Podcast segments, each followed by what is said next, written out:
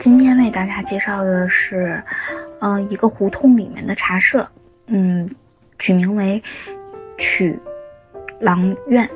嗯，它的设计师呢是一个工作室，叫做建筑营设计工作室。哦，很多同学对马岩松前几年做的胡同八号三十二号有非常，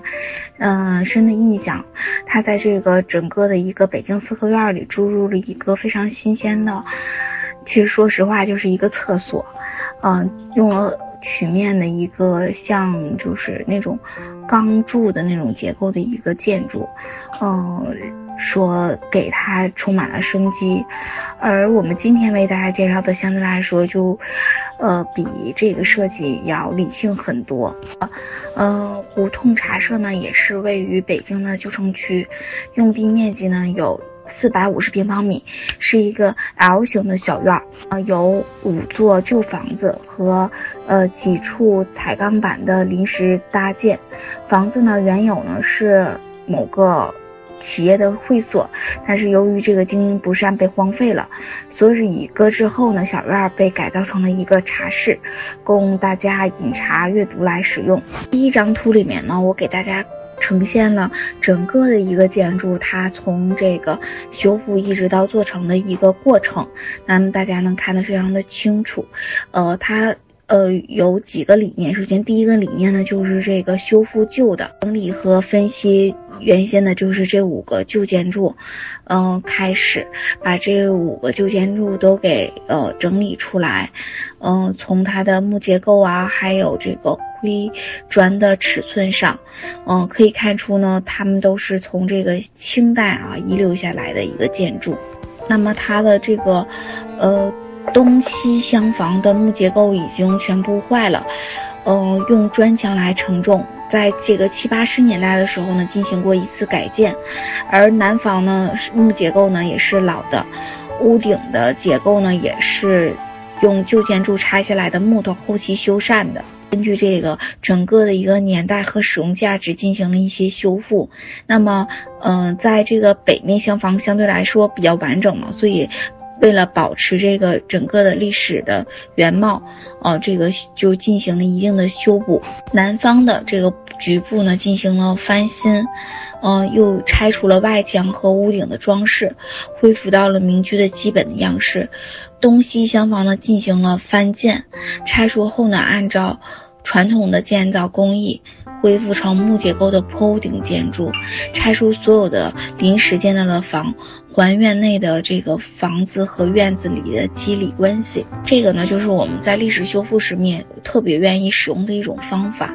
那么就是可以保留的，我们要进行保留；呃，可以修复的进行修复。那么真的是没有。价值的这些呢，我们要进行拆除。可能是植入新的元素，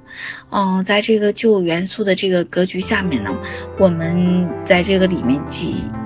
就是结合着，呃，现在的设计结合了一个新的元素。大家可以看到，在这个里面有一个流线的这个视觉化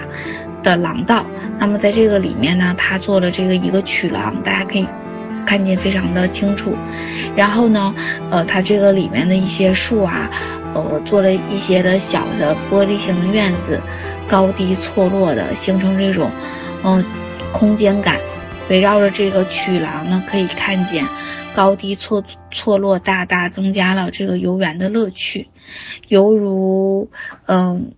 这个建筑和室外呢有一些模糊的空间，感觉在这个游园的时候增加了非常多的呃兴趣。避免整个院子的呆板，这个建筑采用了呃轻盈纯洁白色的这个廊的空间，与厚重的旧建筑形成了鲜明的对比。在整个的这个建筑里，嗯，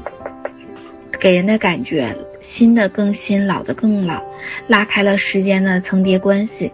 新的和旧的形成了相互的一个对话。里面原有的院子里面划分成了三个错落的弧形的小院，每个小院里面呢有一个茶室啊，就是用作独立的室外的景观，将这个公共空间和私密空间相嗯分开。多这个旧的城市，嗯，都包含了一些历史的文化。嗯，以和现在的这个生活错综复杂的联系在一起，所以，嗯，在解决这个胡同问题的时候，嗯，如何将，